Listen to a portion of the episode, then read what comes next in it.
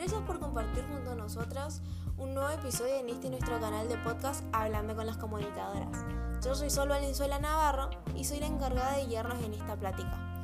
En esta ocasión vamos a estar charlando sobre cómo se dan las relaciones sociales en la producción, situándonos obviamente desde el punto de vista de Clark Marx. También colocando como ejemplo el artículo de la revista Anfibia ¿Liberan las patentes? Sí, ponele el cual posee muchos conflictos, tanto sociales como políticos, en cuanto a la liberación de las vacunas. Para esto nos acompaña nuestra querida colega comunicadora Estefanía Testi, la cual nos viene a introducir a fondo en el tema de la liberación de las patentes y también nos viene a ilustrar un poco más sobre algunos conceptos de Marx.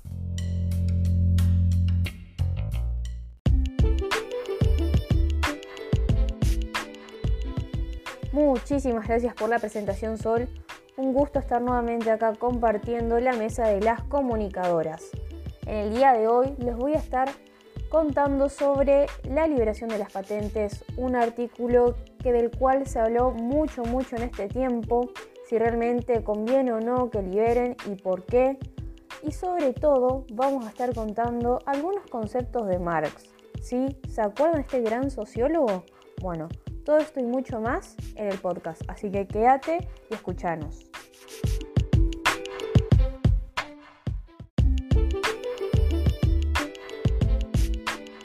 Bueno, entonces vamos a comenzar con esta plática.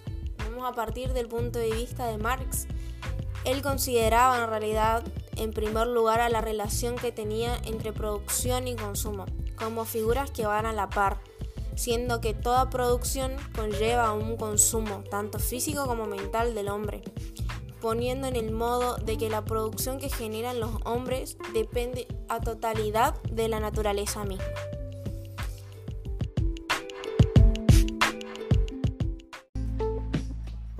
A lo que nos lleva este artículo es, liberar la patente es fácil, se hace a través de un decreto, pero ¿y después? ¿Qué pasa? Se pregunta también Rodolfo Barrere, coordinador de la Red de Indicadores de la Ciencia y la Tecnología y miembro del Observatorio de la Organización de Estados Iberoamericanos, no cualquiera, que entre otras cosas sigue el lento ritmo de pedidos de patentes por parte de una ciencia argentina que no logra articular lo público y lo privado en investigación y desarrollo. Esto según Marx dispone que la propiedad privada, en contraste con las otras entidades públicas, es obligado a permanecer unidos en agrupaciones, por las distintas formas de trabajo que emplean y en relación a la división de trabajo que forman parte de la propiedad de producción.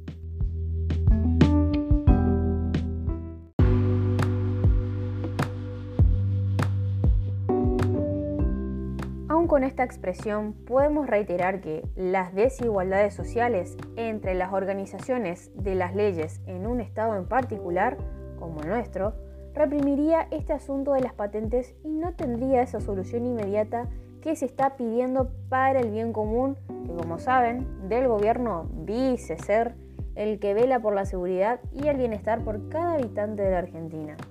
¿Será?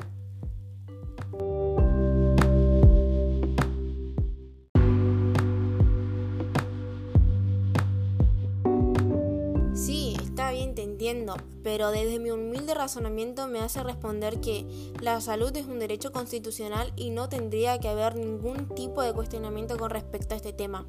Me parece increíble que los gobernadores de nuestro país, como los de todos los países del mundo, deben tomar cartas en este asunto que es tan importante e intervenir lo antes posible en las organizaciones que tienen mayor estatus a este nivel mundial.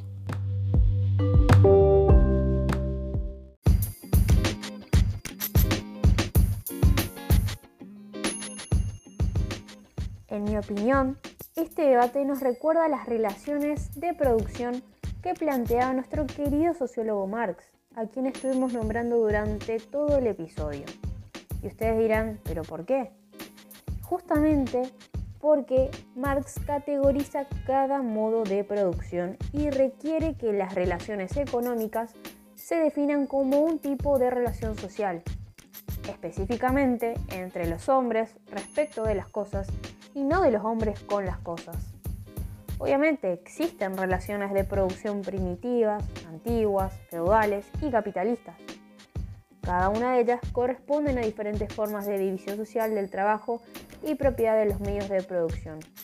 Es por eso que la enlazamos con el artículo deliberen las patentes. Sí, ponele. Ahora, ¿no les parece que es un tema bastante extenso de debatir y que este episodio nos quedó chico? Así que los espero y los invito a que nos escuchen en el próximo capítulo de Hablando con las comunicadoras.